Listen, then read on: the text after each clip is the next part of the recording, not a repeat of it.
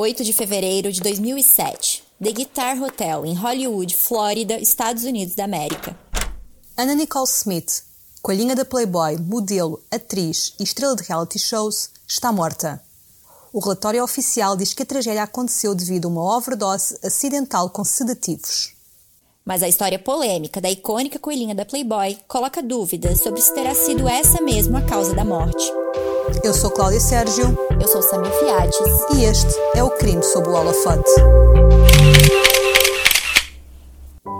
Foi a 28 de novembro de 1967 que nasceu Vicky Lynn Hogan em Houston, Texas, Estados Unidos da América. Única filha da união de Virgie Harter e Donald Hogan, tinha cinco meio-irmãos da parte do pai. Após o divórcio dos pais em 1969, ficou com a mãe e uma tia. Mais tarde, foi viver para outra cidade, para a casa de outra tia. A escola foi marcada por percalços, com a jovem a chumbar no primeiro ano de liceu e a acabar por desistir dos estudos aos 14 anos. Começou a trabalhar num restaurante local e apaixonou-se por um dos cozinheiros, Billy Wayne Smith. Em 1985, com 17 anos, casou-se e um ano depois os dois tiveram um filho, Daniel. O relacionamento foi conturbado, alegadamente marcado por episódios de violência doméstica, ciúmes e controlo por parte de Billy Smith. Existem relatos de que em 1987 Vicky tinha se afastado do marido e mudado com o filho para Houston, onde começou por trabalhar num supermercado, mas depois tornou-se dançarina exótica num clube de striptease, o Didi's. Em 1991, conheceu aquele que iria ser o seu segundo marido. James Howard Marshall II visitou o clube e ficou encantado com a bailarina loira. O empresário bilionário conhecido como Barão de Petróleo tinha na altura 86 anos e uma fortuna avaliada em mais de 10 mil milhões de dólares. Diz que foi aí que os dois começaram uma relação amorosa. Tinham 63 anos de diferença. O bilionário tinha recentemente ficado viúvo. Beth, a segunda mulher com quem se casou e com quem esteve durante 30 anos, tinha lhe dado os dois filhos, Pierce e Howard III. Em 1992, Vicky Smith ganhou fama quando apareceu na capa da edição de março da revista Playboy sentada num cadeirão, usava um vestido azul petróleo com decote cai-cai, a deixar perceber os cheios e as pernas a serem reveladas por uma abertura lateral sugestiva. As formas voluptuosas, o cabelo loiro e o sorriso doce desta coelhinha roubaram atenções. Foi a primeira de quatro capas que fez para a publicação. Posar para Playboy e tornar-se coelhinha proporcionou novas oportunidades profissionais a esta jovem que ansiava fama em 1992, foi o rosto da campanha da Guess e no ano seguinte trabalhou para a H&M. Na altura, ainda se apresentava como Vicky Smith, usando o apelido do primeiro marido. Contudo, o divórcio de Billy Wayne Smith foi oficializado em 1993. Mas o divórcio não a fez deixar de usar o apelido do ex-marido. Aliás, esse foi o único elemento que manteve no nome. Vicky Smith decidiu passar a apresentar-se como Anna Nicole Smith, nome que se tornou muito midiático. É que, além das capas na Playboy e a carreira de modelo, Anna Nicole Smith deu que falar por outros motivos. Em 1994 começou a ter papéis pequenos em séries e filmes, mas eram os seus comportamentos algo bizarros que a faziam surgir constantemente nos meios de comunicação social. Isso e o relacionamento com James Howard Marshall II. Anna Nicole Smith e James Howard Marshall II começaram a namorar pouco depois de se terem conhecido. O bilionário comprou-lhe um apartamento em Sacramento e alegadamente terá oferecido apoio financeiro. Anna Nicole Smith diz que recusou por querer ser independente e querer construir a própria carreira. O Barão do Petróleo oferecia presentes caros à amada e terá confessado mais do que uma vez a sua intenção de se casar. E foi isso que acabou por acontecer. A 27 de junho de 1994, Anna Nicole Smith e James Howard Marshall casam-se em Houston. Ela com 26 anos e ele com 89. A família dele era contra o enlace por considerar Anna Nicole uma interesseira que apenas tinha em vista a fortuna do então marido. No dia do casamento, o noivo usou um fato branco e esteve sempre sentado numa cadeira de rodas devido ao seu estado de saúde debilitado. A noiva, jovem sorridente e curvilínea, usava um vestido branco com decote pronunciado, véu e um buquê com flores silvestres. A imprensa procurou saber se tinha sido assinado acordo pré-nupcial, mas sem sucesso.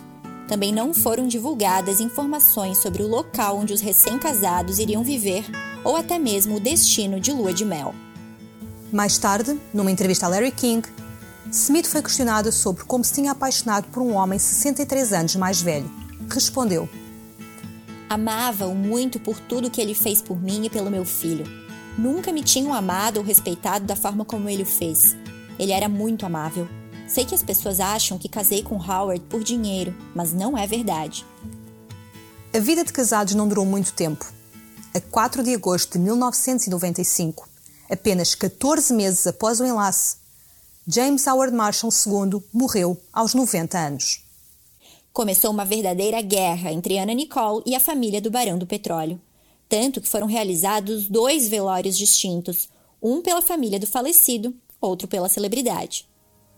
Nas cerimónias fúnebres que organizou a 7 de agosto, Anna Nicole surgia devastada, em lágrimas, com um vestido branco que se assemelhava ao que usou no casamento e com o véu do look de noiva a cobrir-lhe o rosto. A acompanhá-la, 30 pessoas escolhidas por ela, nenhuma que tivesse realmente conhecido o falecido. James Marshall Howard II tinha sido colocado num caixão de madeira polida, coberto com rosas brancas e lírios, e acompanhado por cartazes com dedicatórias de Anna Nicole. A celebridade começou num pranto quando tentou ler uma passagem da Bíblia e ela e o filho Daniel, de 9 anos na altura, cantaram um dueto de Better Midler, The Wind Beneath My Wings. A 14 de agosto aconteceu o funeral organizado pela família. Anna Nicole Smith não esteve presente e diz que tampouco foi convidada. Em 1996, novo golpe. Anna Nicole Smith, que tinha acumulado uma fortuna durante a relação com o barão do petróleo, sai prejudicada depois de uma empregada a levar a tribunal. Maria Antônia Serrato, que tinha sido babysitter de Daniel, acusa-a de assédio sexual. O caso vai a tribunal Ana Nicole falta a várias audiências e o juiz dá razão à empregada, condenando a celebridade a pagar-lhe 700 mil dólares. Nesse mesmo ano, a coelhinha da Playboy declara falência, revelando dívidas que chegam perto dos 8 milhões de euros. Está sem dinheiro e consumida pelos vícios de álcool e tranquilizantes. Volta-se para sua única hipótese de recuperar a vida de luxo que tanto aprecia. Processa a família de James Howard Marshall II. Anna Nicole Smith alega que tem direito a uma enorme quantia de dinheiro como herança do marido e que a família deste a está a impedir de a receber. Diz que não foi incluída no testamento por manipulação do filho mais velho do marido. Durante o processo, une-se ao filho mais novo do marido, Howard III. Este também não tinha sido incluído no testamento do pai, supostamente devido ao facto de os dois não terem concordado numa situação relacionada com negócios. Anna Nicole e Howard enfrentam nos tribunais Pierce, o filho mais velho de Marshall. As sessões duraram anos, com imensas reviravoltas. Em 2000, um juiz decidiu que Anna Nicole deveria receber cerca de 300 milhões de euros. Em 2001, outro magistrado anulou essa decisão e deu razão a Pierce Marshall. Em 2002, outro juiz sentenciou que a Playmate tinha direito a 78 milhões de euros, que correspondeu a metade dos lucros de Marshall durante o casamento de ambos. Em 2004, outro juiz revogou essa decisão. Após a morte de James Howard Marshall II, Anna Nicole Smith não fez notícia apenas devido ao processo em tribunal, mas também devido à vida boêmia e aos romances, fossem eles confirmados ou boatos.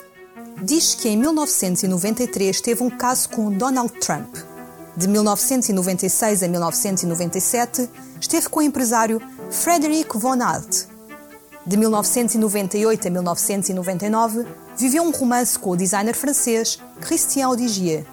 De 1999 a 2002, assumiu uma relação com o empresário finlandês Peter Nygaard. E foi em 2002 que começou um romance com o último homem que assumiu, Howard Stern, o advogado que a acompanhou durante o processo contra a família do falecido marido. Apesar de a relação parecer intensa, foi marcada por rupturas e reconciliações. Durante uma destas separações, Anna Nicole esteve com o fotógrafo Larry Burkhead, mas a relação apenas durou seis meses.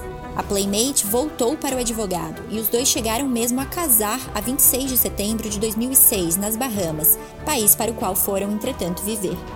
A mudança de país era uma forma de Anna Nicole iniciar uma nova vida e afastar-se do polêmico processo que decorria nos Estados Unidos. O processo judicial arrastava-se e Anna Nicole Smith continuava sem ter o dinheiro de que dizia ter direito. E a história só chegou ao fim devido a duras tragédias. Pierce Marshall perdeu a vida em 2006, aos 67 anos, por complicações decorrentes de uma infecção. A Playmate perdeu a vida um ano depois. 20 meses antes tinha morrido o filho, Daniel. O processo judicial contra o filho mais velho de James Howard Marshall II estava a esgotar Anna Nicole Smith. E durante este processo, a Playmate sofreu uma grande alegria, mas também um duro golpe. A 7 de setembro de 2006, Anna Nicole Smith dava à luz uma filha, Danieline, nas Bahamas. Contudo, com este nascimento surgiu nova polémica. A paternidade da menina foi contestada por Howard Stern e Larry Burkhead. Os dois homens alegavam ter estado com a Playmate na altura em que a bebê foi concebida e cada um acreditava ser o pai. Mas três dias depois do nascimento da bebê acontece uma tragédia. Daniel, filho de Anna Nicole, na altura com 20 anos, foi encontrado morto no quarto da maternidade. O jovem estaria a visitar a mãe e foi descoberto inconsciente. Meios de socorro foram imediatamente acionados, mas sem sucesso. Relatório do médico legista afirma que Daniel perdeu a vida devido a uma overdose acidental com metadona e antidepressivos. O jovem teria sido diagnosticado com uma depressão seis semanas antes devido a um problema amoroso. O médico que o acompanhava garante que a medicação prescrita era de baixa dosagem e não justifica a tragédia que aconteceu. A morte do filho deixou Ana Nicole devastada. Ainda a viver o luto, via o início de uma nova batalha legal, desta vez pela paternidade da filha. Diz que o interesse de Stern e de Burkhead poderia não ser apenas o amor paternal, mas também o facto de a bebê ter herdado o processo da mãe contra o bilionário do petróleo e ainda poder vir a ganhar milhões. E se na certidão de nascimento Stern foi colocado como pai de Danielin, um teste de ADN disse que o pai biológico era Burkhead. Os processos em tribunal e a morte do filho terão sido duros para Ana Nicole. Há quem acredite que terão ditado a sua morte. No início da tarde de 8 de fevereiro de 2007, Anna Nicole Smith é encontrada inconsciente no quarto 607 do Seminole Hard Rock Hotel e Cassino, também conhecido como The Guitar Hotel, em Hollywood, cidade da Flórida, Estados Unidos da América. Tinha viajado para o país por motivos pessoais que não foram revelados, acompanhada por Howard Stern, um segurança e uma enfermeira. A enfermeira que viajava com a Nicole encontrou-a inconsciente e ligou para a recepção do hotel. Enquanto isso, o segurança inicia as manobras de reanimação. Ao fim de 15 minutos, desiste. Charlie Tiger, chefe da polícia de Seminole, diz que a 1h38 da tarde, a recepção do hotel foi contatada para que chamasse os paramédicos. O empregado da recepção contactou a segurança do hotel, que por sua vez ligou para o 911. À 1h45 da tarde chegam os paramédicos. A Nicole Smith é transportada para o Memorial Regional Hospital às 2h10 da tarde. O óbito é declarado às 2h49. Inicia-se uma investigação para apurar as causas da morte de Anna Nicole Smith aos 39 anos. O médico legista Joshua Purper une-se à polícia de Seminole e a outros patologistas e toxicologistas independentes. Um advogado de Anna Nicole Smith, Ronald Rail, diz às autoridades que, no início daquela semana, a Playmate se tinha queixado de sintomas semelhantes aos de uma gripe. O advogado acrescenta que a ex-modelo continuava de luto pela morte do filho e esgotada com o processo judicial contra a família do segundo marido e com o processo pela paternidade da filha, Justifica assim a presença de uma enfermeira. Em momento algum são revelados os motivos que a fizeram viajar das Bahamas para a Flórida, mas um porta-voz do hotel confirma que era comum Ana Nicole ficar lá instalada por períodos de tempo, desde que a unidade hoteleira tinha sido inaugurada em 2004. O relatório forense é divulgado. Chegou-se à conclusão de que a Playmate morreu por intoxicação por drogas combinadas, com o hidrato de cloral da medicação para dormir como componente principal desta mistura letal. O relatório diz que não foram detectadas drogas ilegais no corpo de Ana Nicole, que a morte não foi considerada homicídio, suicídio ou por causas naturais. Foi uma overdose acidental. A autópsia revelou ainda que a Playmate tinha várias tatuagens e cicatrizes, provocadas pela colocação de implantes mamários e por injeções de medicamentos. A imprensa assegura que os medicamentos encontrados no corpo de Ana Nicole tinham sido prescritos a Howard Stern. O funeral aconteceu a 2 de março de 2007, nas Bahamas. A conclusão da investigação da morte de Anna Nicole Smith não satisfez todos os fãs da celebridade. Surgiram algumas teorias conspiratórias sobre o que poderia ter provocado a tragédia. Em 2009, surgem notícias de que, em vida, Nicole Smith estava a ser investigada pelo FBI pela morte de James Howard Marshall II. É alegado que a Playmate poderia fazer parte de um esquema para tirar a vida ao barão do petróleo para ficar com seu dinheiro, e que a sua morte em 2007 pode ter acontecido em retaliação.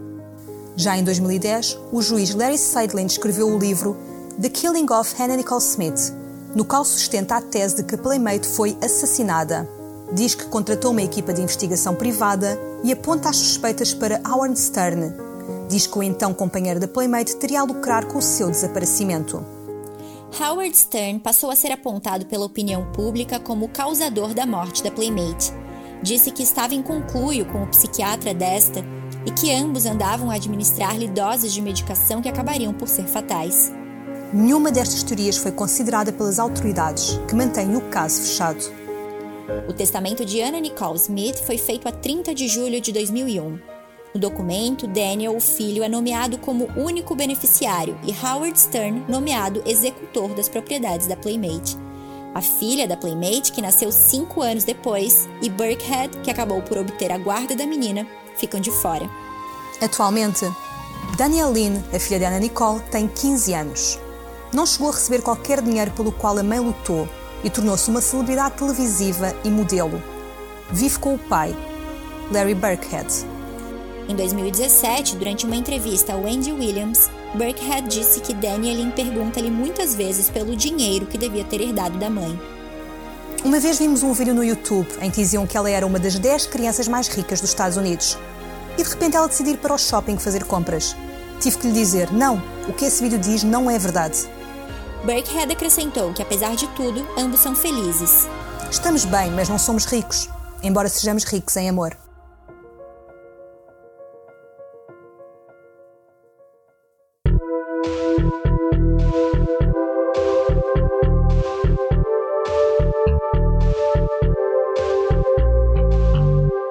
Crime sob o Holofote é um podcast produzido pela equipa do holofote.pt.